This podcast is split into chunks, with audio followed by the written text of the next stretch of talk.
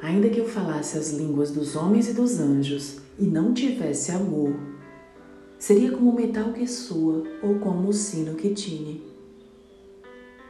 E ainda que tivesse o dom de profecia e conhecesse todos os mistérios e toda a ciência, e ainda que tivesse toda a fé, de maneira tal que transportasse os montes e não tivesse amor, nada seria e ainda que distribuísse toda a minha fortuna para sustento dos pobres, e ainda que entregasse o meu corpo para ser queimado e não tivesse amor, nada disso me aproveitaria.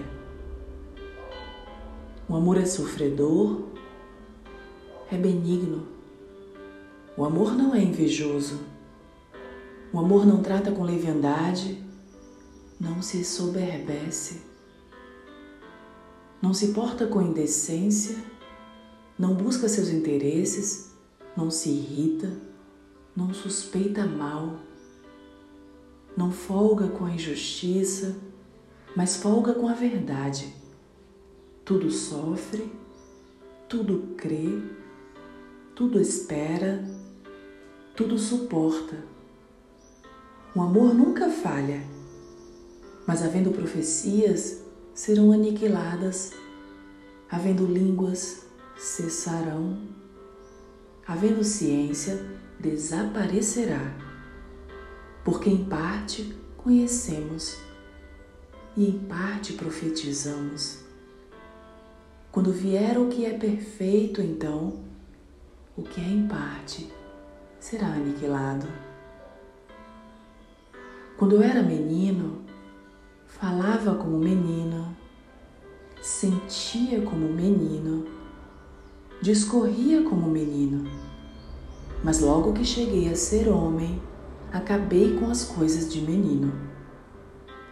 Porque agora vemos por espelho em enigma, mas então veremos face a face. Agora conheço em parte, mas então conhecerei como também sou conhecido. Agora, pois, permanecem a fé, a esperança e o amor. Estes três. Mas o amor, ah, destes três, o maior destes é o amor. Com esse trecho de 1 Coríntios contido na Bíblia, recebemos 2021 com um voto de amor em tudo e em todos. A tudo existente, tudo o que vier, amor a todos. Porque o amor, o amor nunca falha.